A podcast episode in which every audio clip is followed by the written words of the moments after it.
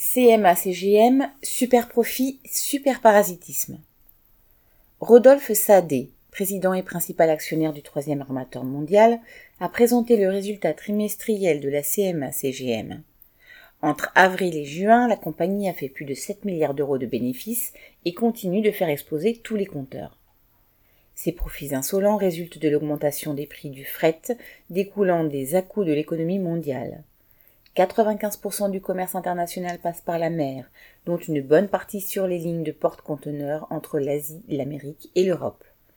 Trois alliances, en fait trois compagnies géantes, dont la CMA-CGM, ont le monopole de cette activité et s'entendent pour se partager le marché et fixer les tarifs l'énorme quantité de marchandises immobilisées par l'épidémie de 2019-2020, l'engorgement des ports, le manque de navires, de marins, de dockers, de containers ont créé des goulots d'étranglement et les prix du fret ont explosé, certains ayant été multipliés par 10 à partir de la fin de l'année 2020. Les trois géants ont alors fait des bénéfices colossaux et depuis rachètent à tour de bras concurrents, installations portuaires, sociétés de transport, lignes de chemin de fer, compagnies aériennes, etc. Ces super profits, qui sont pour beaucoup dans l'augmentation générale des prix à la consommation, ont été acquis non pas parce que le système fonctionne, mais précisément parce qu'il bloque, non par la concurrence, mais par le monopole et sous l'aile protectrice des États européens.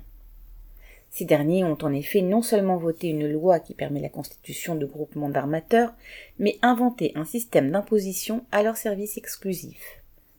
Ainsi, CMA-CGM acquitte un impôt de 2% sur ses bénéfices, car il est calculé sur le tonnage de ses navires et pas sur son chiffre d'affaires. De plus, la compagnie a bénéficié de la sollicitude des pouvoirs publics à chaque étape de son développement depuis 30 ans.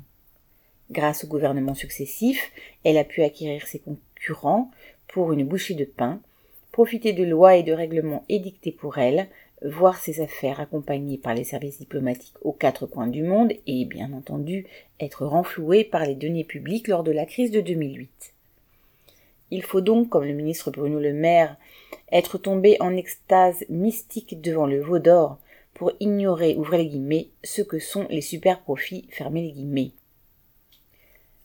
Le patron de CMA-CGM, lui, manifestement, le sait c'est pourquoi il prend les devants et annonce que les affaires ne seront pas toujours aussi bonnes, que 90% des profits seront réinvestis et, chantilly sur le conteneur, que la compagnie consacrera 1,5 milliard d'euros à se verdir.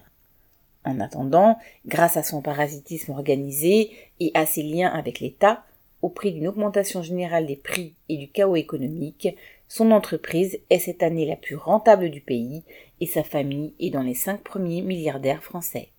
Paul Gallois.